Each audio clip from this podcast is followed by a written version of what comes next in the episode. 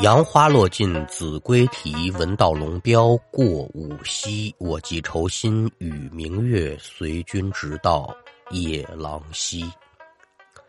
列位民工，欢迎来到空灵客栈，我是说书人悟空，一起聊聊邪乎事儿。那要听书，您往二零一三年山东曲阜来看。咱们今天要说这一位呢，二十岁出头的年纪。具体说叫什么呢？咱就不细说了。反正后文书呢，咱就管他叫小飞。这书得打哪儿开呢？小飞二十多岁了，谈婚论嫁了。对了，咱就得从这小飞出嫁的头天晚上开始说。按照当地的习俗呢，出嫁头天晚上会有这么一个送亲的仪式啊。你要是有曲阜人的话，您听一听，对不对？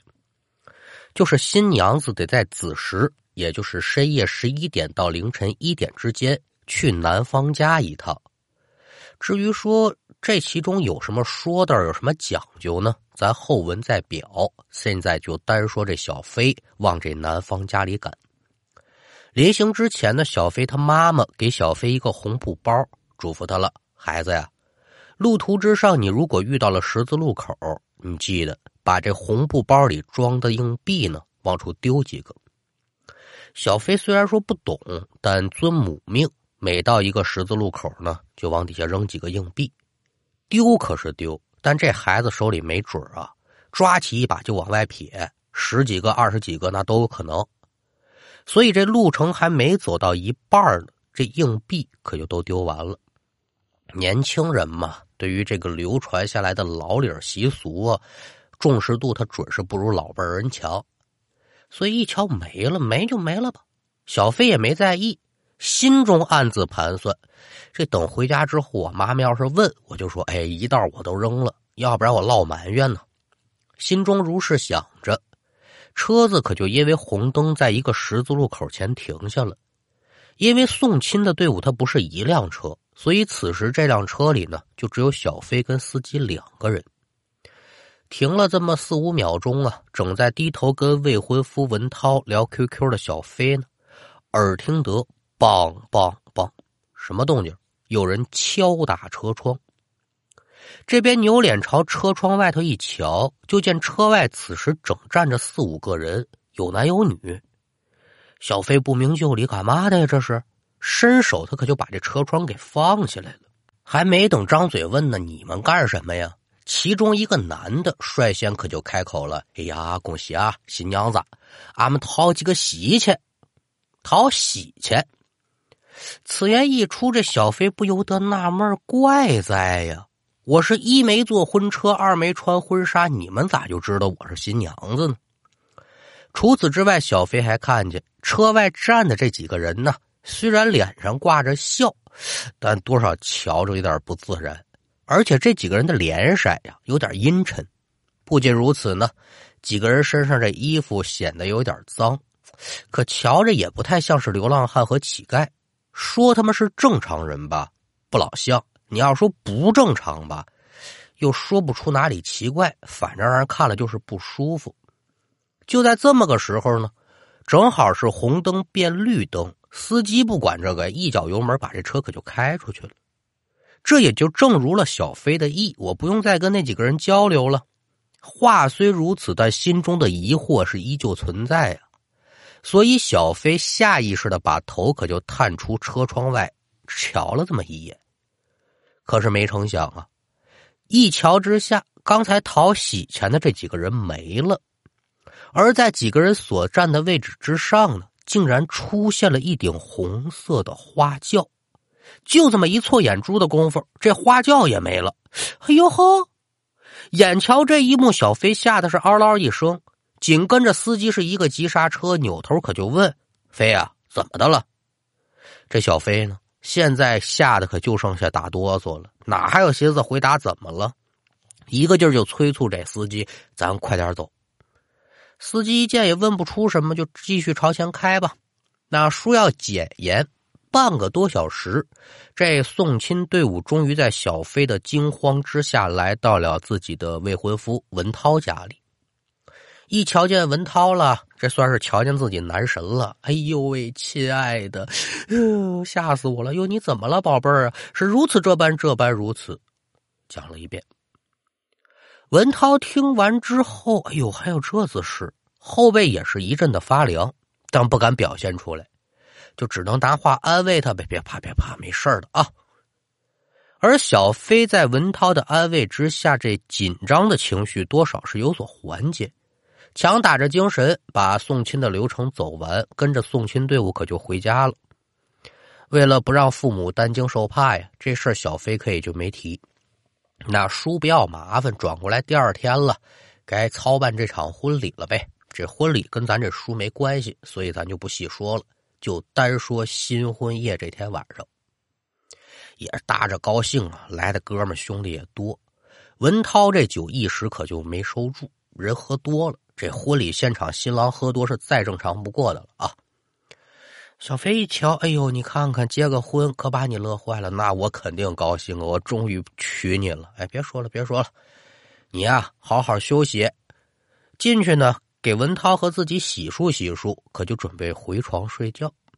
刚躺下去，也就不够十分钟吧，耳听得门外传来“梆梆梆”敲门之声，那甭问了。这十点多钟啊，准是我老公这帮坏哥们来闹洞房了。他可没多想，起身下床把衣服穿好，就准备说呢：“他喝多了，你们走吧。”可赶等这小飞把门打开一道缝啊，这人就愣住了。怎么呢？就见门外站着的可不是文涛那几个哥们儿，而是昨天晚上十字路口向自己讨喜钱的那几个男人。男人一见小飞，脸上呢也是僵硬的一笑，嘿嘿，恭喜呀，新娘子，俺们讨几个喜钱。说着话，男人可就把手伸出来了。此时房间里的灯是关着的，那门外的声控灯可是亮着的。男人的脸此时看着就有点铁青，再想起昨晚的所遭所遇，愣神的小飞猛然打一激灵，伸手把男人的手往外一推，我去你的吧，剁！这房门他可就给带上了，带上那不算完呢，这事儿能有这么简单吗？关上之后，小飞在原地待着，头上是呼呼直冒冷汗呢。可就这么个时候，就听咔啦啦一阵响，小飞颤巍巍低下头，借着窗外透进来的月光一瞧，这门把手自己在那儿扭动了。见此情形，小飞是心里腾腾直跳啊，脚下往后踉跄几步，想要叫，这嗓子眼儿可是被堵住了，一点动静也发不出来，吓得嘛。就在小飞祈祷着房门从外面打不开的时候，令他魂飞魄散的一幕可就出现了。眼前这房门慢慢的开了，随着房门的打开，小飞就看到门外站着的可不单单是男人自己了。除了昨天晚上瞧见那几个人之外，还多出这么三四位。眼前这一幕把小飞吓得可不善呐。门外这些人一步步往这房子里走，口中是齐齐的道：“嘿嘿，新娘子，新娘子，俺们讨几个喜钱呢。”随着这些人是步步逼近，小菲那已然就退到墙根了。退无可退，这冷汗、眼泪已然混作一团，顺着自己的脸噼里啪啦往下掉。现在可以说，这孩子的承受已然是到了极限了。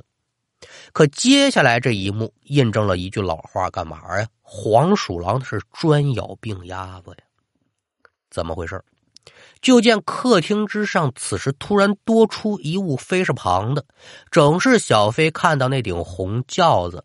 另外，轿子两侧还各站着两个人，一个个都是黑衣黑帽，全都拿眼直勾勾的盯着小飞呢。这轿子出现之后，则在头喽。这男人话锋猛然一转：“既然俺们掏不着喜钱，那你可就跟俺们走吧。你跟我们走。”男人话音刚落，就见站在轿子两侧的人，慢慢的可就朝小飞这边走，之后就拉着小飞往轿子里去。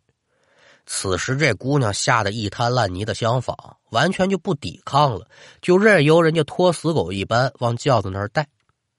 眼看小飞要坐进轿子了，千钧一发之际，猛听得屋内一声大喝，随即是砰的一声，紧接着呢，自己这老公文涛可就到了客厅了，冲着屋里这些人大声的骂：“他妈的活拧废了，敢动老子女人，给俺滚！”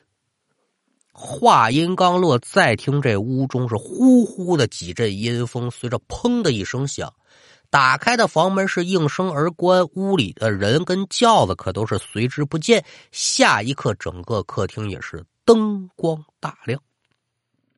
再瞧这客厅之上呢，文涛手里头啊拿这么一小道具，什么呢？那个小喷花啊，氛围的那个喷花，在玄关处站着呢。小飞整是瘫坐在茶几的一侧，整个人可就抖楞成一个了。那咱们现在就先别说这文涛是怎么醒的了，就单说看到小飞之后，文涛是几个箭步可就冲到了前头，一把把这人可就揽在怀里了，一直安慰呗，不要紧的，别怕呀。但是小飞好像就吓傻了，一脸的呆滞，一点反应都没有。文涛一瞧这小飞这状态，不敢闲着了，赶紧给双方父母打电话，可了不得了，是怎么怎么怎么回事紧接着把人就送医院去了。经过检查，医生给出的诊断结果就是惊吓过度，暂时啊得留院观察了。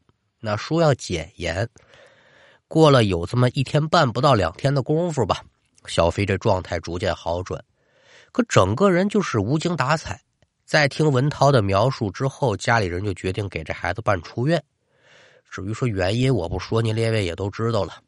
这边赶紧把人带家去，托人弄呛的请出来这么一位先生。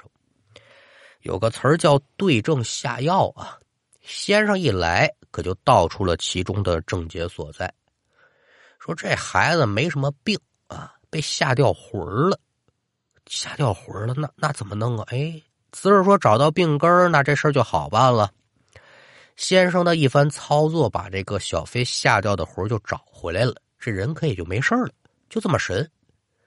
人虽然是没事了，但是您说好么样的家里就来这么多死鬼，谁受了啊？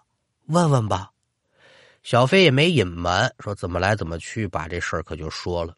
仙儿一听乐了，哈哈哈，这么回事想给您把这事儿讲明白了呀，咱就得回到开书咱说的这个送亲习俗。为什么得选在子时呢？原因有三。其一呀，子时是一天的开始，也是阴阳交汇的时间，所以这段时间阴气就比较重。同样也是这些个鬼物啊喜欢出来溜达的时间。把送亲时间选在这个时间段，就是想让家里那些个故去的亲人呢。跟着一块分享咱家族兴旺的喜悦。二的一个呢，子时的子啊，就是孩子的子，地支的第一位嘛。古人讲究天人合一呀，占尽天时地利人和，这才能有豪气大气。为的是嘛呢？抢个好彩头嘛。其三，这个送亲的习俗其实还有另外的一种说法，叫送子。就是早生贵子这么个含义。十字路口呢，这又多是一些个乱七八糟出现最多的地方，所以这才有了小飞他妈妈让小飞呢撒钱，为的也是打发这些个过路的孤魂野鬼啊。可小飞不知内情，提早把这喜钱他就撒完了，这才引来了没得到喜钱的这些个东西呢出来闹。至于说那顶轿子呢，许是说带头这男的是个光棍钱讨不着，那我就把你带回去做老婆吧。好在说这文涛及时出现，不然指不定后续还得发生什么事儿呢。说到文涛啊，大家伙不解了，你都喝醉了，好么样的，你怎么还醒了呢？根据文涛自己的描述呢，那天晚上啊，他做了个梦，梦见了已然过世多年的奶奶了。老太太现身之后，是一脸的焦急之色呀。文涛不解说：“哟，老太太，您您这怎么的了？”老太太也不搭腔拉着文涛就走。刚开始走的挺急，后来就改跑了。这也不知跑了多久啊。文涛就瞧见小飞整被一帮人往这轿子里塞。这时候，老太太犹豫开枪了，说：“臭小子，哎你快醒醒！再不醒，你媳妇儿让人抢走了。”说着话，老太太就拿手里这拐棍儿啊，照着文涛这腿就踝子骨啊，砰这么一下子。紧跟着文涛可就由打这梦中苏醒，原本是烂醉如泥的他，醒来之后是一点酒劲儿都没了。而令他感到惊奇的是什么呢？此时他跟长了一双透视眼似的，竟然是能清清楚楚看到客厅所发生的一切。愣神之际，耳边自己奶奶的声音又来了：“还愣着干嘛呀？救人！”此言一出，文涛这才反应过来。当即呢是下床救人，在寻找趁手的武器的时候呢，哪有那么合适的东西？顺手就拿了个白天没放完这喷花之前听老辈人说过呀，这鬼最怕的就是响动，所以这才有了咱前文书说这一段故事。众人听罢之后呢，无不啧啧称奇。哎呦，还有这子事，也是感叹吧。冥冥当中仙人庇护。这才将这件事是有惊无险的度过去了。整件事情的来龙去脉都是弄清楚了。先生呢，又给留下了这么几个辟邪的法子，说日后啊，应该你们家呢就没有这种事情了。放心吧，小两口呢也很高兴。那书说至此，咱们今天这一段故事也就告一段落。